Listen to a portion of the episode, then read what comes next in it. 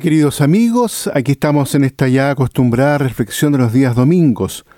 Hoy estamos en el domingo sexto del tiempo ordinario y la liturgia nos propone eh, revisar, leer, comentar eh, Lucas ahí en el capítulo 6, el versículo 17 y luego del 20 al 26, el así llamado el discurso del llano. Jesús acaba de escoger a sus apóstoles y el texto comienza así, bajó con ellos, es decir, con los doce, con los apóstoles.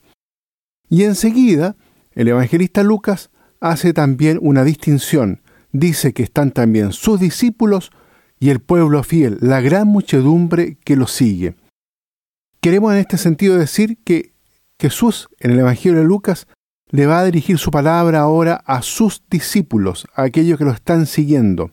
Y en este sentido, el evangelista identifica todo lo que va a suceder, es decir, estas cuatro bienaventuranzas y también estas cuatro reclamos, estos cuatro incluso a veces se le llama también incluso maldiciones, la va a identificar. Las primeras con la comunidad de los creyentes, es decir, el reino de Dios se está realizando en la comunidad de los creyentes, ya que estos, los creyentes, los discípulos, están viviendo las exigencias del reino de Dios en medio de las dificultades. ¿Cuáles?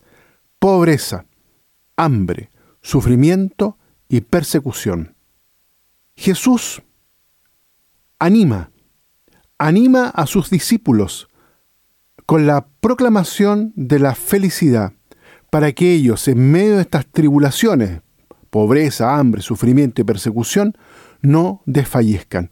Ese es el primer sentido de esta afirmación y de este texto que nos regala eh, el evangelista Lucas en este así llamado discurso del llano.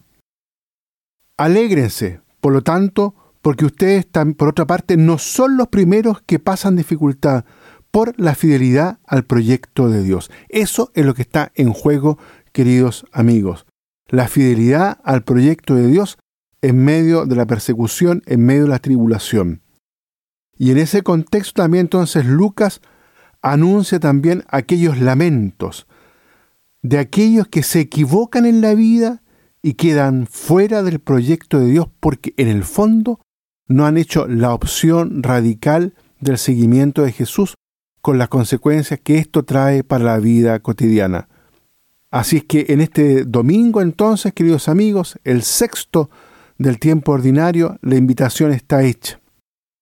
En medio de las dificultades, en medio de la tribulación, tal como lo vivieron los primeros discípulos, la primera comunidad cristiana, la fidelidad al proyecto de Jesús, que en el fondo es el reino de Dios, trae para nosotros la bendición y trae para cada uno de nosotros también la fidelidad de que el reino se realiza ahora, aquí en medio nuestro.